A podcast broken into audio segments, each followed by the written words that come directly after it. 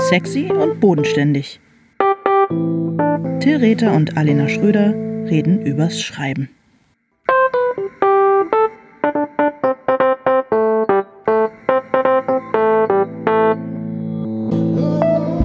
Hallo Alena. Hallo Till. Was gibt's denn jetzt schon zu lachen?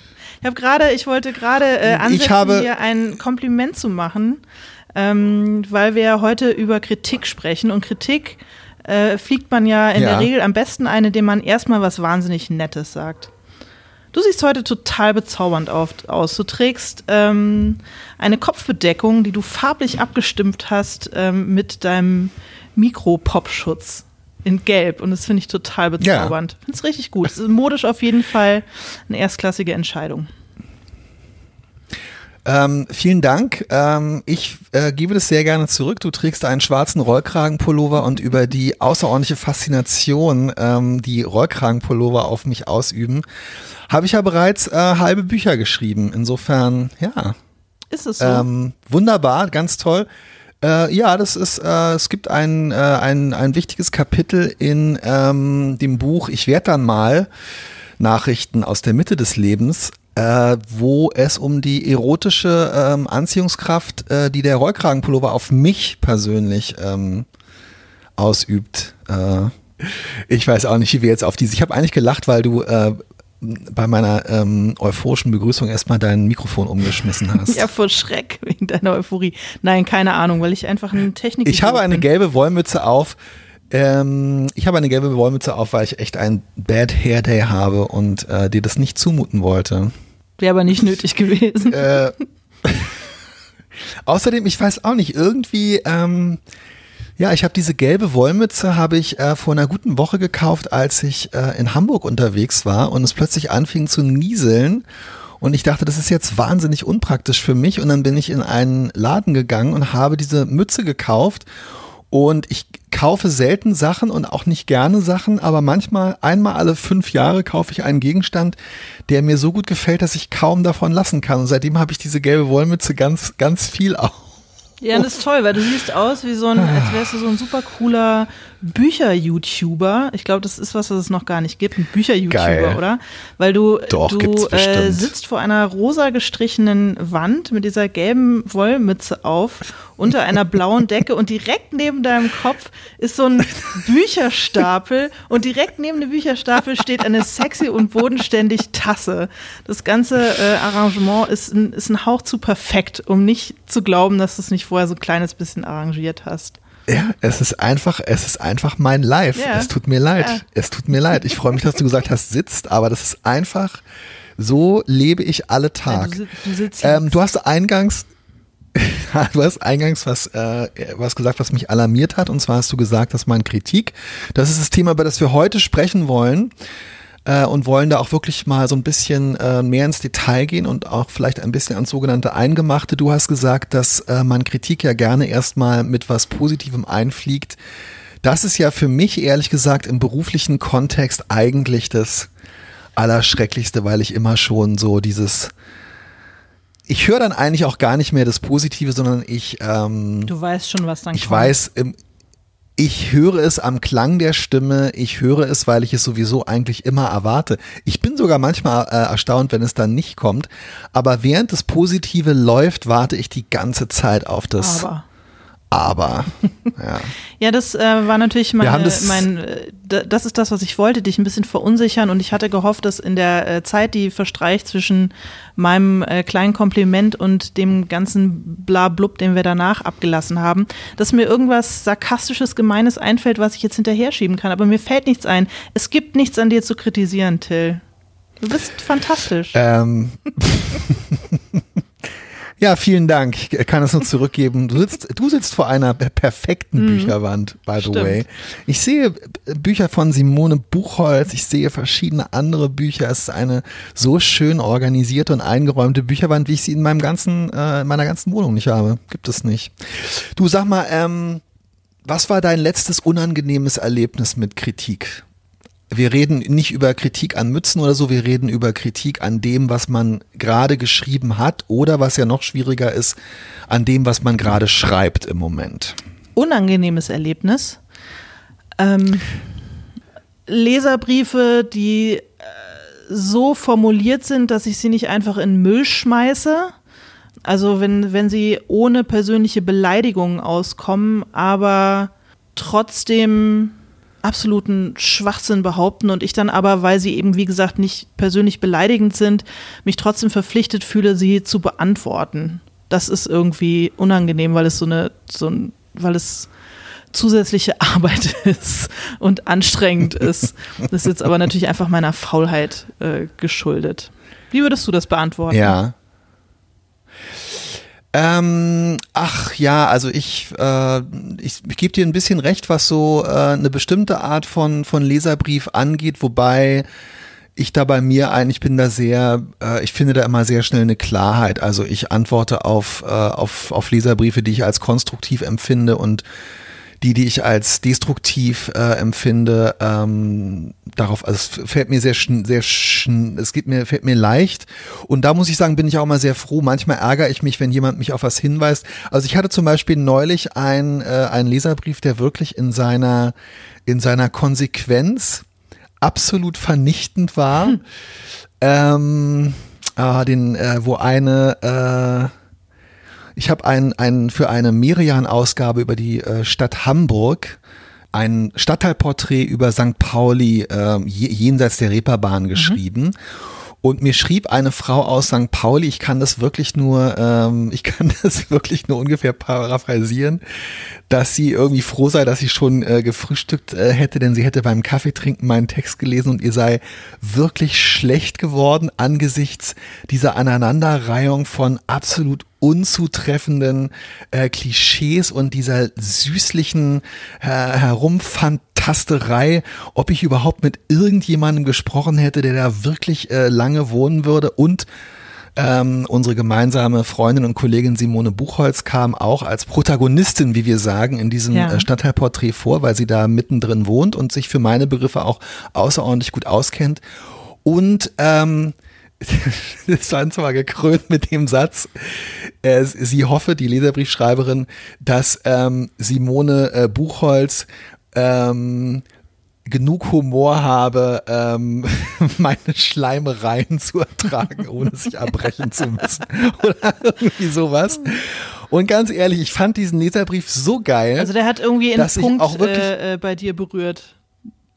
Naja, er hat halt letztendlich auf eine Art, ähm, also A würde ich sagen, dass dieser, dass dieser Bericht, den ich da, also diese, äh, diese Reportage über den Stadtteil, die ich geschrieben habe, die ist, äh, die ist, habe ich durchaus nochmal geschrieben auf Wunsch der ähm, Redakteurin, die ich außerordentlich schätze und mit der ich wahnsinnig gerne zusammenarbeite.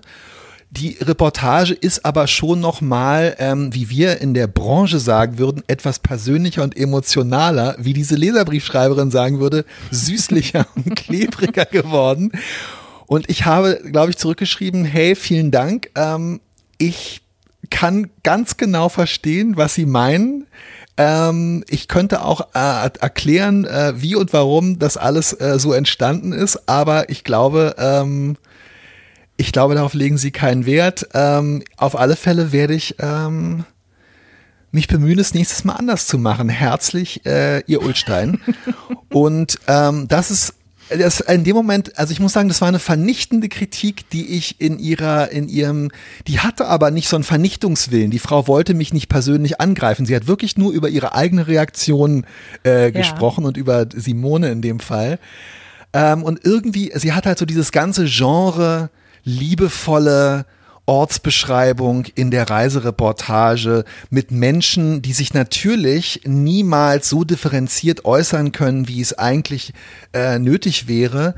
Also sie hat dieses ganze Genre und die Art, wie ich mich diesem Genre nähere, halt einfach komplett erledigt und irgendwie hatte sie halt auch total recht damit. Darum, ähm, ja. Oh, super. Ja.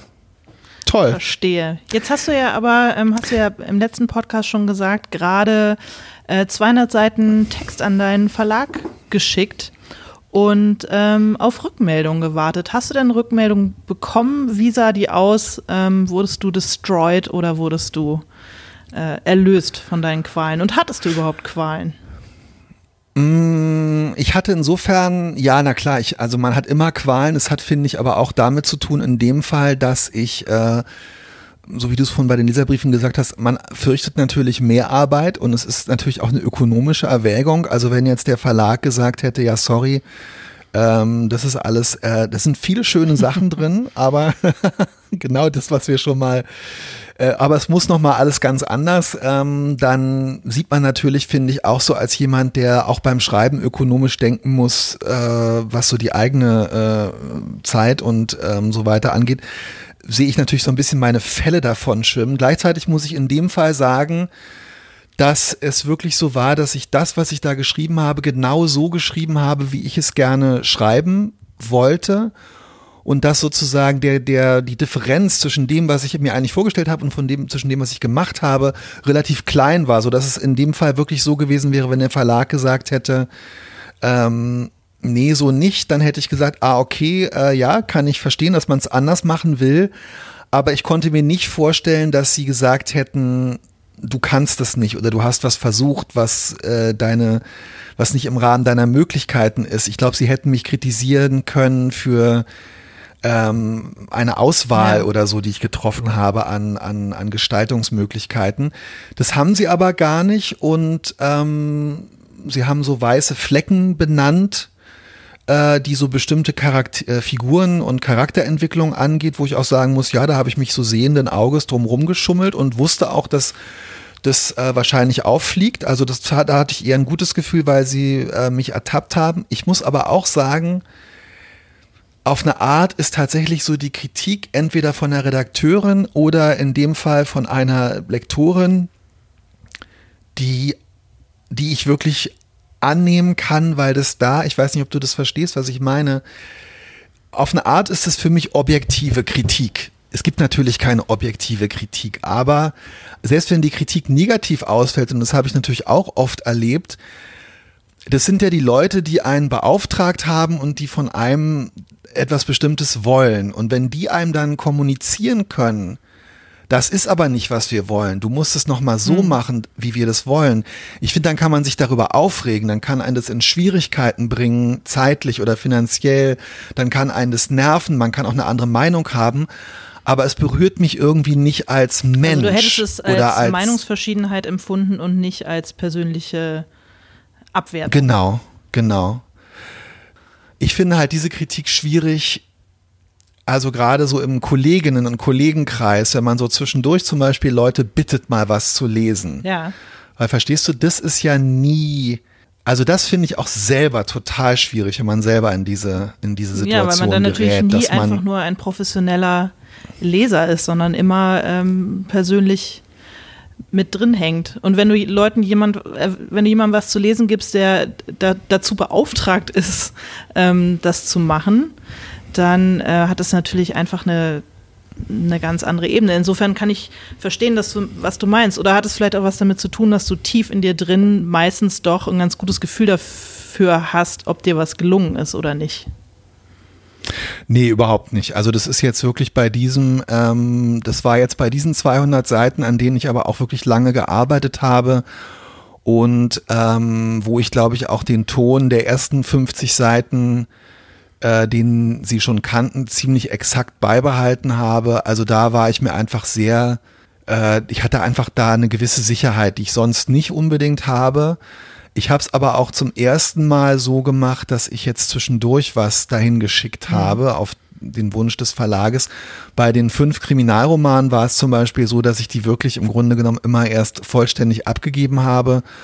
Und da würde ich sagen, ich habe bis einschließlich dem fünften ähm, jedes Mal, und das war vor, ne, vor 15 Monaten oder so, jedes Mal gedacht, dass es heißt, oh, nee.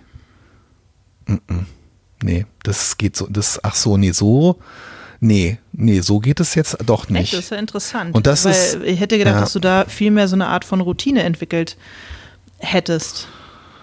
Nee, weiß ich nicht. Vielleicht bin ich auch einfach, ähm, nee, also das, äh, ich glaube, ich, ja, die Routine ist schon irgendwie da und ich glaube, ich kenne auch meine, ich glaube, ich kenne meine Grenzen besser aber ähm, ach, ich weiß auch nicht. Äh, Vielleicht liegt es auch daran, dass ich mich im Kriminalroman selbst nach zwei, 3.000 Seiten irgendwie immer noch auf eine Art fremd fühle und immer noch das Gefühl habe, ich weiß eigentlich gar nicht, wie man das macht, dass ich dann jedes Mal denke, zumal ich es auch immer versucht habe, ein bisschen anders mhm. zu machen, dass es dann halt am Ende irgendwie doch heißt, nee, nee, nee, äh, lern das mal. Ja, so, Keine Ahnung. Also als ich jetzt äh, dieses mein äh, spannendes Projekt angefangen ja. habe, ähm, was ja für mich tatsächlich eine was was Neues ist, weil ich auf diese Art und Weise noch nie geschrieben habe. Ja. Und ich weiß, dass ich, als ich das die aller allerersten, ich glaube zwei drei Kapitel oder so Leuten zum Leben zum Lesen gegeben habe, also in dem Fall meiner Agentin und auch dir,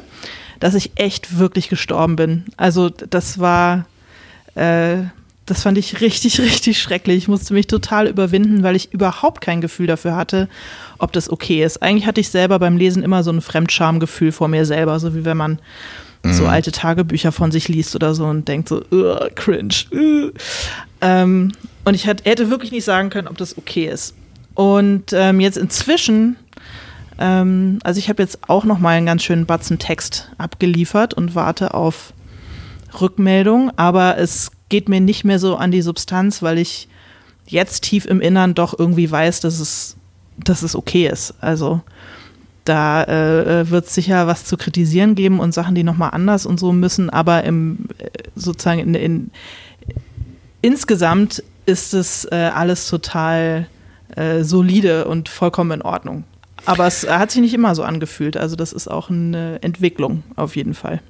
Das war damals natürlich auch ein äh, interessanter Moment. Ähm, ich kann mich daran auch noch erinnern, als ich da die ersten, ich glaube damals waren es dann vielleicht so 40, 50 Seiten oder so, weiß ich nicht mehr mhm. genau.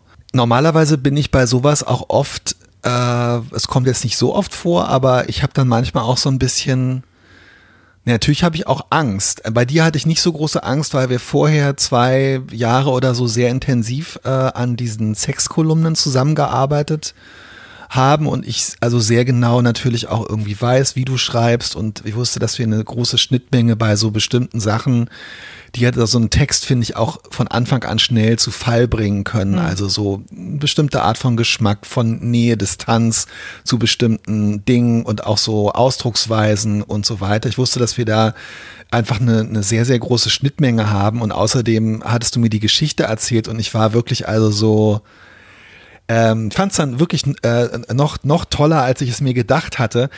Da hatte ich jetzt also keine, keine Befürchtung, aber ich finde es ein wahnsinnig schwieriger Moment, wenn einem jemand gerade in so einer Phase ähm, etwas zu lesen gibt, weil diese Verantwortung, die ja. man dann als Kritikerin oder Kritiker aus dem Kollegen oder aus dem Freundeskreis hat, die finde ich, ähm, also inzwischen frage ich mich manchmal, ob ich diese Verantwortung eigentlich nicht häufiger mal ablehnen müsste. Verstehst du, was ich meine? Also jetzt mal im Ernst, wenn, das, wenn du das gelesen hättest von mir damals und es wäre wirklich richtiger Schrott gewesen, hättest du mir das gesagt?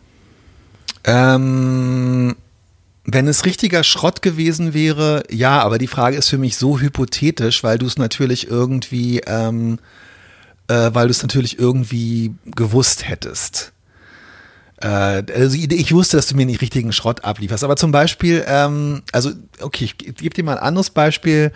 Eine, ähm, ich habe eine andere Kollegin, die in Hamburg bei einer Tageszeitung arbeitet und ähm, die äh, inzwischen, äh, die inzwischen ähm, auf, äh, auf Teilzeit gegangen ist, weil sie ein äh, kleines Kind hat und die wahnsinnig energiegeladen ist und viele Ideen hat und die hat so ein Buch mit so Eltern äh, Glossen geschrieben, äh, was aber jetzt gerade bei irgendwelchen Verlagen liegt und wo ich schon gedacht habe, wow, okay, echt olles Thema, aber echt ganz schön gut gemacht. Und dann meinte sie, sie würde jetzt einen Roman schreiben. Und dann ähm, habe ich ihr angeboten, dass ich mal was davon lese. Wir haben auch drüber gesprochen. Und da war es zum Beispiel so, dass ich überhaupt nicht wusste, und zu ihr aber irgendwie so ein Verhältnis habe, wo ich auch gedacht habe, kann ich das eigentlich machen? Und ich finde, man muss dann wirklich sehr genau vorher prüfen, ob man das der Person auch sagen würde. Und ja. eigentlich würde ich inzwischen sagen, wenn man nicht bereit ist, der Person auch zu sagen, nee, sorry, aus meiner Sicht klappt es nicht, aus meiner Sicht funktioniert es nicht, aus meiner Sicht ist das nicht gut, dann ja, ist das vielleicht die Frage. In dem Fall war es wirklich so, dass es, äh, ich habe äh, ein bisschen schlechte Laune bekommen, weißt du. ich gedacht habe, wie kann man jetzt nebenbei mit einem kleinen Kind und neben, äh, neben einem Tageszeitungsjob noch nebenbei einen, einen absolut amtlichen äh, äh, Unterhaltungsroman rausballern. Ähm, sowas gibt's aber halt natürlich auch. Aber ich habe vorher mir sehr ernst die Frage gestellt, aber das war im Oktober 2019 und vorher habe ich mir die Frage sehr oft bei Freunden, Freundinnen nicht gestellt und habe manchmal dann so gedacht, ach du Scheiße, zumal ich es wirklich auch selbst erlebt habe, muss ich sagen, dass Leute mich komplett aus dem Konzept gebracht haben, die sich dieser Verantwortung, glaube ich, nicht äh, bewusst waren. Hast du das mal erlebt? Ähm, nee, nee, habe ich ähm, Nee, habe ich nicht erlebt. Kannst du hypothetisch sagen, was passiert wäre, wenn deine Agentin gesagt hätte, äh, oh ja, prima, kann man machen und ich gesagt hätte, oh Alena, ich ganz ehrlich, du, ich muss dir, pass mal auf, ich finde echt, da sind echt schöne Sachen drin und du hast, also du bist ja vielleicht auf dem richtigen Weg, aber ab, äh, nee, was wäre dann gewesen? Äh, Weil das, wir wirklich ja, ein enges Verhältnis, mich, gerade was die Arbeit anhaben, super enges Verhältnis haben. Das hätte mich total zerstört ganz ehrlich. Und deswegen äh, gebe ich dir jetzt auch nichts mehr, bis es fertig ist, bis es, bis es gedruckt ist. Nein, aus dem einfachen, aus dem, also ich, ich weiß ja, dass es okay ist, ja. Auf der anderen Seite ist es mir total wichtig, dass du meine Sachen gut findest. Das bedeutet mir total viel. Und ich weiß aber ganz genau, dass du das auch weißt. Und dass, ähm, dass du mir so oder so nicht sagen würdest, dass es totaler Schrott ist, weil du weißt, wie es mich destroyen würde. Und deswegen ist es auch, kann ich es genauso gut lassen. Ich, ich habe das, äh, also ich habe 1997 angefangen, einen Unterhaltungsroman zu schreiben und bin dann ein Jahr zu meiner, äh, zu einer sehr guten, äh, was rede ich hier für eine Scheiße, zum, was, ich, zu meiner Freundin nach Seattle gezogen ähm, um da als freier Journalist zu arbeiten und habe diesen Roman als Projekt mitgenommen. Und unmittelbar vor meiner Abreise, es gab so 40, 50 Seiten, es gab einen, ähm, einen sehr, sehr guten Freund, äh, der mich damals auch sehr gefördert hat ähm, Kester Schlenz, vom, der inzwischen beim Stern ist und erfolgreicher Buchautor ist und so weiter. Und Kester hat mich immer wirklich, äh, hat mir, hat mir echt viele Sachen so in meiner frühen Berufstätigkeit ermöglicht. Und er meint auch immer so, schreib doch mal so ein, schreib mal einen Roman.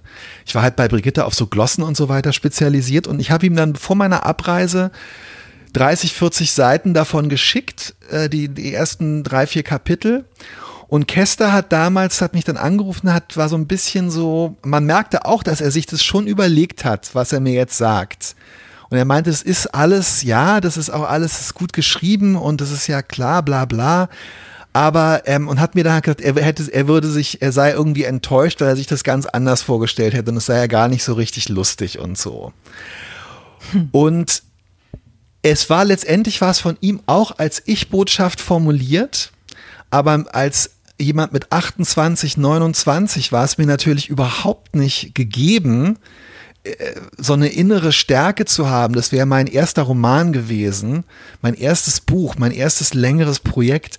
Mir war es überhaupt nicht gegeben, das irgendwie einzuordnen. Und ähm, ich habe dann irgendwie gedacht, naja, Kester wird wahrscheinlich recht haben. Und wenn es jetzt an einen Verlag geht, werden die sagen, ach, sie sind doch der Penner, der da immer diese lustigen Glossen in der Brigitte schreibt, aber das Buch ist irgendwie nicht so lustig, das wird schwierig. Und ich bin dann, habe das Projekt letztendlich aufgesteckt, weil ich gedacht habe, naja, was, also so, hm, was soll's. Und ich meine, nichts ist einfacher als ein Roman nicht hm. zu schreiben. Und äh, 15 Jahre später ist mir das Manuskript beim Aufräumen äh, in die Hände gefallen. Und ich muss sagen, ähm, ich war verzaubert und habe äh, gedacht, Mist, scheiße. Warum habe ich damals auf Kester gehört? Hm. Und dann muss ich aber auch sagen, ich mache ihm überhaupt keinen Vorwurf und das ist für mich aus meiner Sicht der Schlüssel und mich würde interessieren, ob du das nachvollziehen kannst. Ähm, ich glaube, man muss als jemand, der um Kritik bittet, du hast es, also äh, ich vertief letztendlich das, was du gesagt hast. Ich glaube, man braucht eine sehr klare Erwartung was man dann wirklich von demjenigen oder von derjenigen, die man um Kritik bittet, möchte. Man muss seine eigene Belastbarkeit kennen. Und ich glaube, es wäre auch gut, wenn man die Erwartung, ja, wahrscheinlich sogar relativ klar ähm, formuliert, ja. Ja. oder?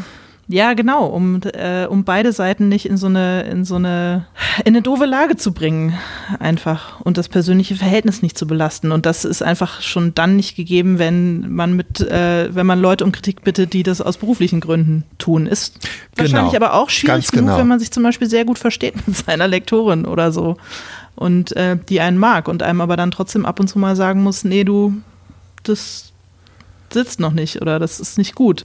Nee, das finde ich auch, aber wie gesagt, da sehe ich halt immer noch so, äh, dass die halt das fertige Buch äh, vor sich sieht und natürlich eine, eine professionelle Vorstellung davon hat, während der die Kollegin oder die Freundin, die man um Rat bittet, die sieht ja nur irgendwas ganz Vages, was sie sich vielleicht vorstellt oder keine Ahnung, verstehst du? Mhm. Es ist so, es ist so halt und so uferlos und inwiefern soll dann das überhaupt ähm, es gibt so ein, ich, ich bin, bewege mich jetzt hier so ein bisschen in, in dem Brigitte-Kosmos. Meine sehr äh, geliebte und äh, leider vor, ich glaube, zehn Jahren gestorbene äh, Kollegin Abi Albrecht ähm, hatte mal so eine, äh, so eine sehr lustige Anekdote erzählt von ihr und ihrem damaligen Mann Harry nämlich dass ähm, Harry äh, irgendwie immer, wenn, also Du erinnerst dich äh, an Abi ja, Albrecht, glaube ich, und äh, daran ist sie echt so ein, äh, ein emotionaler, äh, auch überbordender,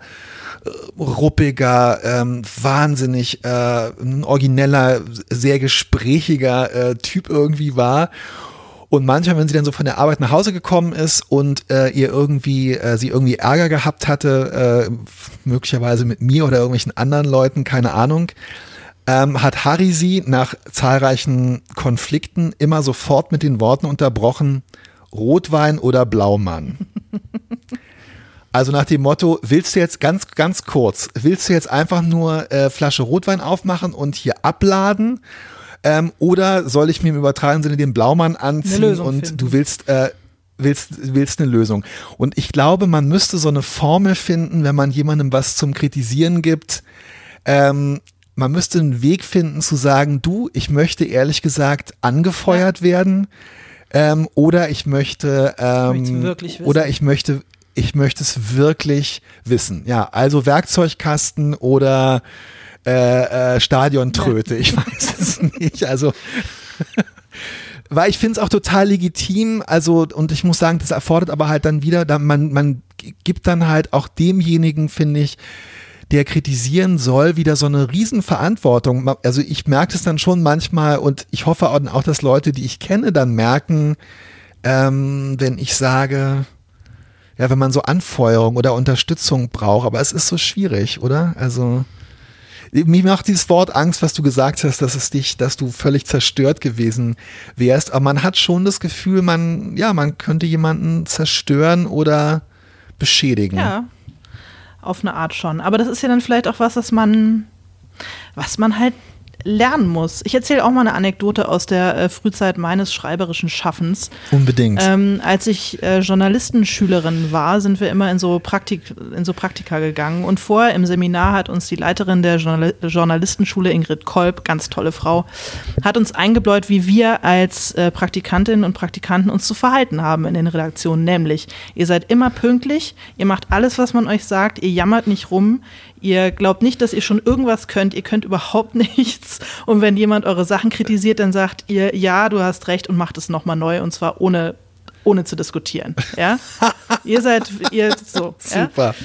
Ähm, und so bin ich äh, in die Taz-Redaktion nach äh, Berlin gegangen in die Berlin-Redaktion, also in die, in die, in die ähm, Lokalredaktion der Taz Berlin und ähm, habe da so meinen Kram gemacht und habe echt jeden Tag irgendwas abgeliefert, was auch ohne äh, große Änderungswünsche äh, so weggedruckt wurde. Lief total gut für mich. Und nach, ich glaube, drei oder vier Wochen äh, kam die äh, eigentliche Ressortleiterin aus von einer längeren Reise zurück, Adrienne Woltersdorf. Und äh, ich musste nun also zum allerersten Mal ihr meinen Text vorlegen, kurz vor, ähm, vor Redaktionsschluss. Ähm, und war so ganz guter Dinge, weil es ja immer gut gelaufen war. Und dann hat sie sich den so angeguckt und dann hat sich neben mich gesetzt und hat gesagt, nee, ist scheiße, hier guck mal, Einstieg äh, funktioniert nicht da, das Bild ist total schief, hier den Satz, das kapiere ich überhaupt nicht, der Schluss äh, funktioniert nicht, das ist Dreck. Und hat mich hat richtig einmal meinen Text so zerstört. Und ich, wie ich es gelernt hatte, so, ja, Adrian, ja, du hast total recht, ja, stimmt, oh Mann, ja, das ist mir echt, ja, ich weiß auch nicht, was da los war, mm, mm, mm, hast recht, hast recht. Und nachdem sie mich also wirklich komplett fertig gemacht hat für meinen Text, so eine halbe Stunde vor Redaktionsschluss, hat sie mich danach so angeguckt und hat gesagt, oh Mann, Alena, echt, du sitzt hier und du sagst die ganze Zeit, ja, yeah, Adrian, du hast recht. Du musst auch mal kämpfen für deinen Text. Du musst mir auch mal widersprechen. So geht es doch nicht. Du kannst es doch nicht einfach alles so hinnehmen. Naja, und das fand ich ganz interessant. Das würde einem wahrscheinlich als Spiegelpraktikant nicht unbedingt passieren. Das ist wahrscheinlich schon eine ziemliche Taz-Geschichte, dass man auch le zu lernen hat, äh, äh, sich gegen Obrigkeiten aufzulehnen. Ähm, aber das war eine interessante Erfahrung und seitdem, de da denke ich ganz oft dran, weil ich denke, ja, man darf auch ab und zu mal für was kämpfen, was einem gut gefällt, auch wenn der entsprechende Redakteur Absolut. oder, oder äh, Chef oder Lektor sagt, nee, finde ich nicht gut oder so. Machst du das manchmal? Kämpfst du manchmal für bestimmte Formulierungen oder für bestimmte Sachen, obwohl dein äh, dich bezahlendes Gegenüber sagt, nee, finde ich doof, muss raus? Nicht mehr, ehrlich gesagt. Äh, es ist vielleicht ein Zeichen von, ich weiß auch nicht genau, aber ähm, mm, ich habe ein, äh, ja, natürlich, wenn es ganz, ganz äh, äh, gravierende Sachen sind und äh, wenn plötzlich irgendwelche Scherze in Wort, äh, in Anführungszeichen gesetzt werden oder äh, wenn jemand mir Wörter rein redigiert, die ich absolut nicht ausstehen kann, dann diskutiere ich darüber. Aber das passiert mir glücklicherweise nur sehr selten. Ich habe eher wirklich das Gefühl, dass ich selten den Sinn sehe, um irgendwas zu kämpfen, weil mir da fehlt mir so dieses also jetzt auch gerade bei dem in Anführungszeichen, ähm, also de, um das vom journalistischen Schreiben abzugrenzen, ohne dass ich mich als Literaten sehe, beim literarischen Schreiben, ich habe immer das Gefühl, es gibt eine Million Möglichkeiten, das zu machen und da auf dem Blatt steht eine und die gefällt Person X oder Y nicht. Warum soll ich jetzt um diese eine Möglichkeit, also das äh, habe ich selten. Und ich habe letztes Jahr, glaube ich, äh, so eine Sache erlebt, die mir echt zu denken gegeben hat. Also das meine ich auch wirklich, äh, erzähle ich mit aller Liebe. Da hatte ich äh, im Januar, glaube ich, war ich auf dem Weg zu einer, oder ist es schon noch länger her, es ist fast zwei Jahre her, zu einem Schreibwochenende mit unseren Freunden Stefan Bartels und Maike Rasch. Und im Auto hat äh, mein Agent mir am Telefon gesagt, dass der Romanentwurf, den er mir gerade geschickt hat, den du ihm, äh, ja. den ich ihm gerade geschickt hatte, genau, er hat mir Gott leider noch nie einen Romanentwurf Das kann noch kommen, wer weiß. Ja, dann, ey, dann, dann, dann, geht's, dann, dann geht's aber los. ey, dann geht's wirklich rund. Ey, dann, dann zieh ich mir echt Gummihandschuhe an. Ey dann schlachte ich ihn. Nein, aus Rache. Mache ich eben gar nicht. Ähm, und also, und er hat, war wirklich im Auto und er hat dieses Ding wirklich von oben bis unten, diese ersten vier, fünf Kapitel von einem Liebesroman, den ich schreiben wollte, äh, den hat er wirklich so dermaßen zerlegt, ganz total an der Sache, total freundlich, total und auch konstruktiv, muss man auch wirklich sagen. Ähm, aber es war wirklich, also es hat 20 Minuten gedauert oder so und äh, Stefan, Maike stieg dann zu, haben halt wirklich einfach im Auto die ganze Zeit an meinen Antworten genau gehört, was sich da abgespielt hat. Und ich war dann am Ende so, oh Mann, ey. Und ich war natürlich irgendwie genervt, weil mir das Projekt eigentlich gefallen hat. Ich sage Projekt, aber es war ziemlich unspannend. Und zweitens, weil halt ja, mehr, mehr Zeit, äh, die man wieder aufwenden muss und so.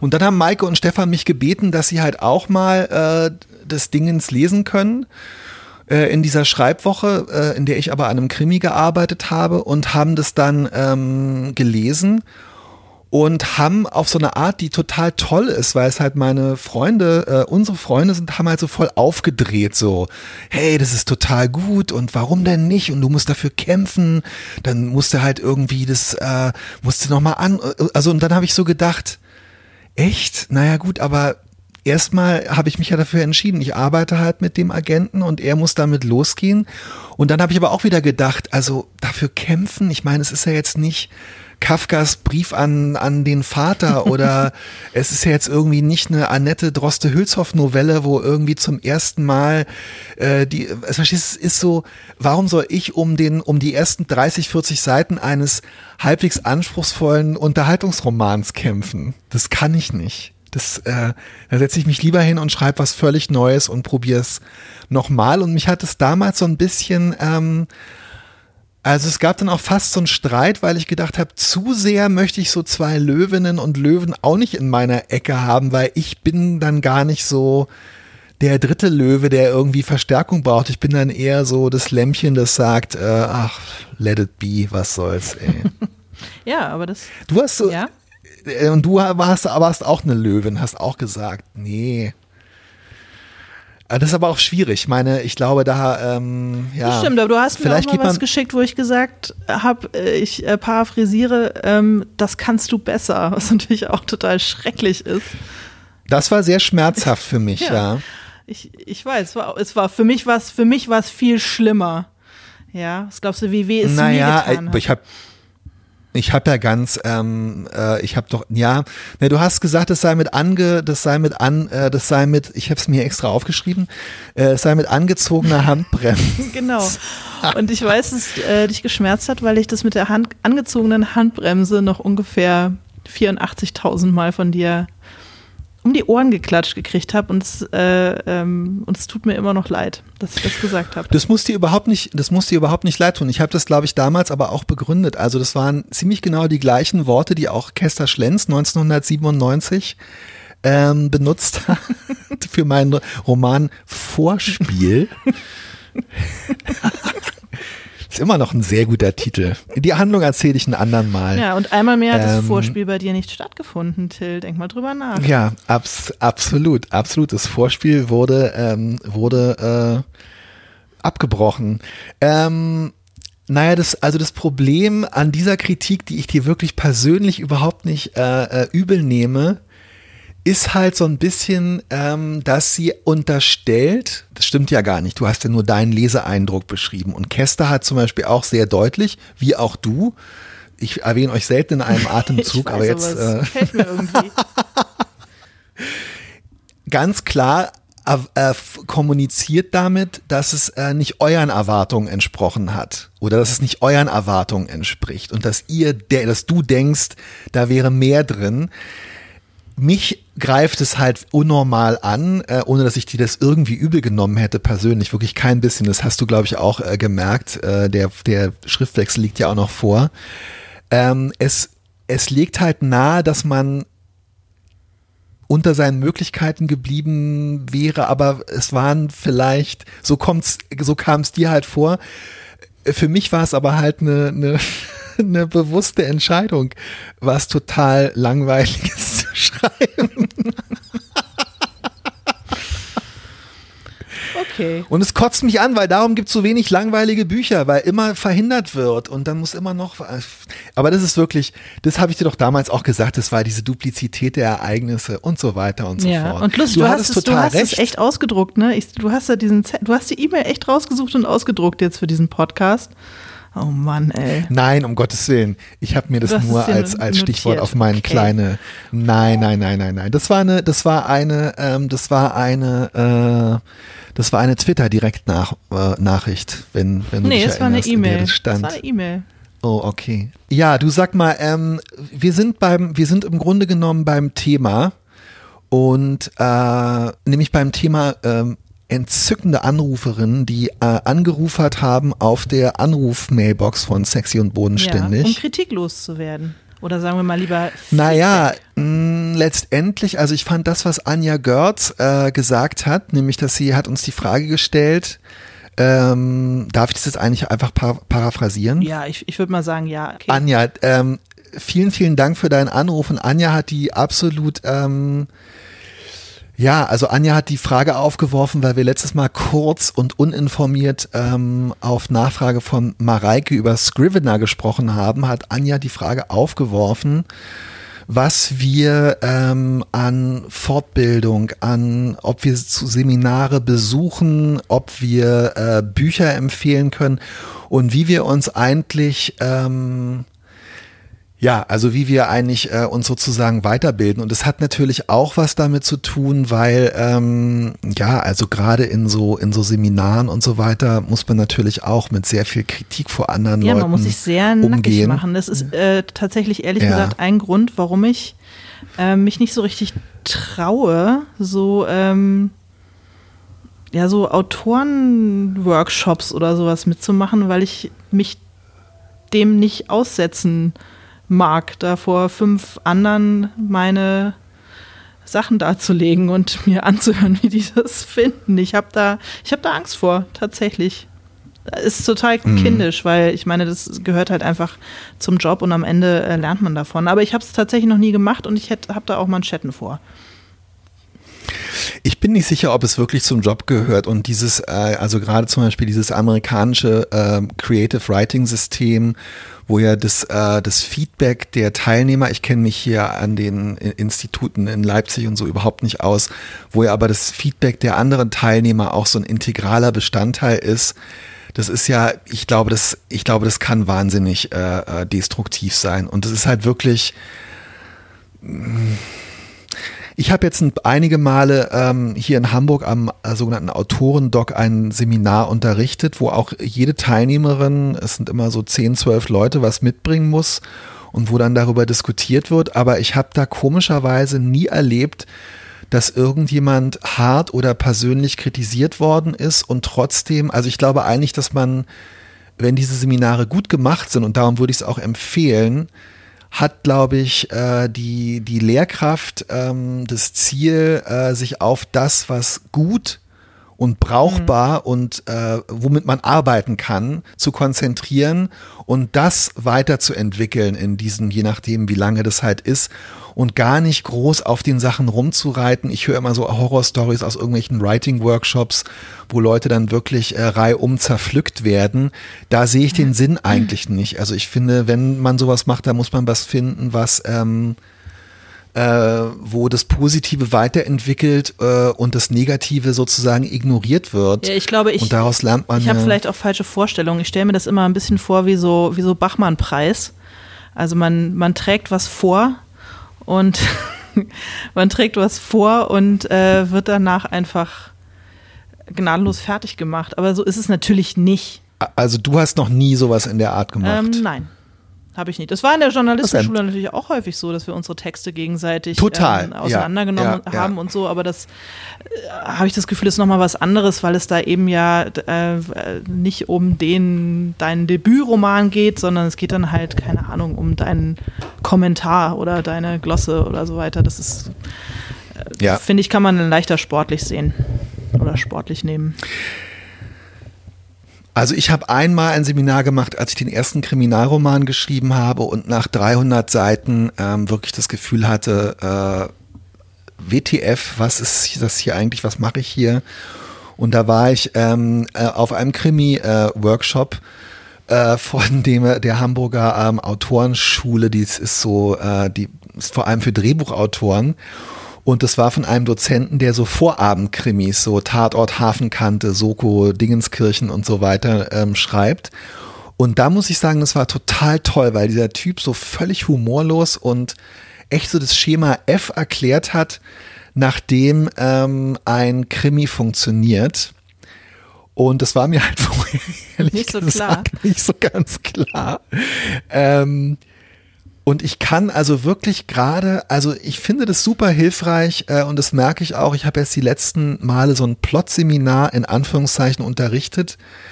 Äh, und es hat mir halt auch so geholfen, mich mit diesem Schema F auseinanderzusetzen. Und ich finde solche Sachen wirklich, äh, die sehr basic sind und die wirklich was ganz grundsätzlich erklären, ähm, um sich das noch einmal vor Augen zu führen und es dann vielleicht ganz anders zu machen, find, also äh, kann ich das echt total empfehlen. Finde ich super. Ja, ich müsste mich auch mal trauen. Irgendwann mache ich's. Aber du hast es ja jetzt drauf und ich meine, das ist wirklich, du hast, Man hat's ja du hast dein, drauf. du hast, du hast dein Buch, naja, Natürlich, ja, ja, klar, absolut. Aber ich muss ja mal sagen, was mir wirklich fast Angst gemacht hat bei dem, was ich von deinem Buch äh, gelesen habe, ist die schlafwandlerische Sicherheit, was ja auch so ein herabsetzendes und unrichtiges Wort ist. So kam es aber halt bei mir an, mit der du da irgendwie die Zeitebenen und die äh, Figuren und die, ähm, die Perspektiven ineinander verschränkt hast. Also äh, Boah, da. Ähm, ich, ich warte, ich warte trotzdem auf das Aber. Du merkst schon, ich halte die Luft an. Aber. Nee, du brauchst die Luft nicht anzuhalten. Hat denn noch jemand angerufen auf der sexy und bodenständig Hotline? Hallo Alena, hallo Till. Hier ist die Nicole aus Magdoberdorf und ich wollte euch einfach mal sagen, wie gern ich euren Podcast höre. Ähm, dadurch, dass eure Themen auch für Nichtschreiber so unterhaltsam aufbereitet sind, macht es ganz großen Spaß, euch zuzuhören. Mein absoluter Lieblingspodcast ist euer Klausurwochenende zusammen von Bartels. Man lebt als Zuhörer regelrecht mit und ich wäre an den illustren Abenden gerne dabei gewesen. Also, tschüss. Oh, Nicole, wie bezaubernd. Ja, wie schön. Mensch, Nicole aus Markt Oberdorf. Vielen, vielen Dank. Vielen Dank für diese äh, schöne Nachricht. Bitte setz dich doch in irgendeiner Form über, ich weiß nicht, ob du äh, auf Twitter bist oder ähm, ob du äh, uns eine E-Mail schreiben möchtest. Äh, setz dich doch oder ruf Oder nochmal an, an, unter genau, der Nummer. Und äh, sag uns deine Adresse, weil dann äh, bekommst du selbstverständlich eine sexy und bodenständig Tasse. Ich habe extra neue drucken lassen und Anja, du bekommst natürlich auch eine. Schick mir doch auch nochmal deine Adresse, dann geht die Tasse raus an dich. Und wenn ihr da draußen auch was loswerden wollt, ruft auf der sexy Hotline von Sexy und Bodenständig an und ich lese jetzt nochmal, das ist eigentlich immer im Grunde mein schönstes, die Nummer dafür vor. Soll ich, Till? Äh, ja, bitte, dann kann nämlich Nicole entweder auch da ihre Adresse mal kurz hinterlassen oder alle anderen rufen genau. da an und hinterlassen Kritik. Äh, das ist die 0178 154 7373. 0178 154 7373. Und wer da anruft und uns was fragt, oder äh, was Nettes erzählt oder was auch immer, der ähm, kann eine super sexy und vollständig Tasse gewinnen. Wir haben leider immer noch keine Schnapsgläser. Ähm, was ist da los, Till? Tja, ich, also bei meinem, äh, sowas wird in Hamburg nicht angeboten. Das ist eigentlich eher, für mich klingt es nach Berlin, Schnapsgläser bedrucken. Mm. Das ist für mich eigentlich so eine Hauptstadt. Äh, das schreit für mich Hauptstadt. Mhm. Ich freue mich, bin noch nie als, äh, als Teil einer illustren Runde bezeichnet worden. Und ich bin froh, dass äh, Nicole nicht gesehen hat, wie, äh, was, was für eine illustre Runde. Wie wahnsinnig Ob die wirklich so illuster war. Mensch, und ich freue mich aufs nächste Mal. Wir, nächstes Mal ähm, werden wir einen äh, tatsächlich einen Live-Podcast aufnehmen ja. und über Solidarität sprechen. Auf dem S-Camp von Pro Quote in Total Berlin. Total aufregend. Was ganz Neues, was wir noch nie gemacht haben. Podcast vor Publikum. Ich bin gespannt, was du ja, anziehst. Ich hoffe, du hast die ähm, gelbe Mütze an. Ja, selbstverständlich. Ich glaube, man muss bei so Camps immer so Ich werde definitiv aufhaben. nicht den schwarzen Rollkragenpulli an, weil jetzt erinnere ich mich nämlich wieder, dass das ähm, mitnichten äh, irgendwie sexuelle Vorlieben von dir widerspiegelt, sondern dass du, glaube ich, nichts mehr hast als, als, äh, als schwarzer Rollkragenpullover. Kann das sein? Ich meine, ich, ja. Was? Ich muss die Stelle nochmal raussuchen, aber ich glaube, das ist, es der, ist ein, dein hör mal der zu. größte Abturn für dich, sind schwarze Rollkragenpullover. Hör mal, nein, überhaupt nicht. Nein, überhaupt nicht. Im Gegenteil. Äh, ich habe leider vergessen, wie der Text heißt, aber es geht darum, äh, wie wenig wir eigentlich darüber wissen, was, äh, was Menschen äh, wirklich äh, anziehend finden an anderen Menschen. Und ich amüsiere mich darüber, dass Christine, keinen Grund, warum ich jetzt diese gelbe Wollmütze aufhabe, dass äh, Christine Hovila ähm, zu mir sagt, dass sie äh, sich so auf den Winter freut, weil sie Männer mit äh, Wollmützen so anziehend ah, findet. Okay. Und äh, ich darüber sehr verblüfft bin, habe ich Christina ein Foto von mir mit dieser gelben Wollmütze geschickt? Ja oder nein? Natürlich. Selbstverständlich. Natürlich. Natürlich. Ja, Und dann darauf komme, ja, ich habe ich es an alle Ach, toll, Menschen. Toll. Aua, Till, ouch. Nein, nur, nur an Christine und dich. Und dann sinniere ich in diesem Text äh, darüber, dass ähm, bei mir selber der, der Rollkragenpullover ein winterliches Signal ist für ähm, äh, ich glaube so, äh, dass es einfach so toll ist, dass es so diese Ausstrahlung hat von ähm, äh, lass uns äh, Zigaretten rauchen und über Philosophie diskutieren, aber wir können auch zusammen ähm, ich habe auch ein Pferd auf der Weide und wir können auch durch den Regen reiten oder irgendwie sowas. Ich weiß nichts es nicht von all dem. Ich rauche nicht, ich kann nicht über Philosophie äh, diskutieren, weil ich keine Ahnung habe und reiten Alina, kann so ich funktioniert auch das auch nicht. So funktioniert okay. das auch alles nicht. Das ist doch völlig ja, ja, klar. ja. Aber es ist einfach diese. Naja, ich freue mich, dass du so eine aufmerksame Leserin ähm, bist und äh, ich gucke immer nur, ob ich in der Danksagung stehe und alles andere ist mir egal. Sehr richtig. Sehr gut gemacht. Du dann bis äh, nächste Woche. Ich, ich freue freu mich. mich auch. Tschüss, Till. Tschüss.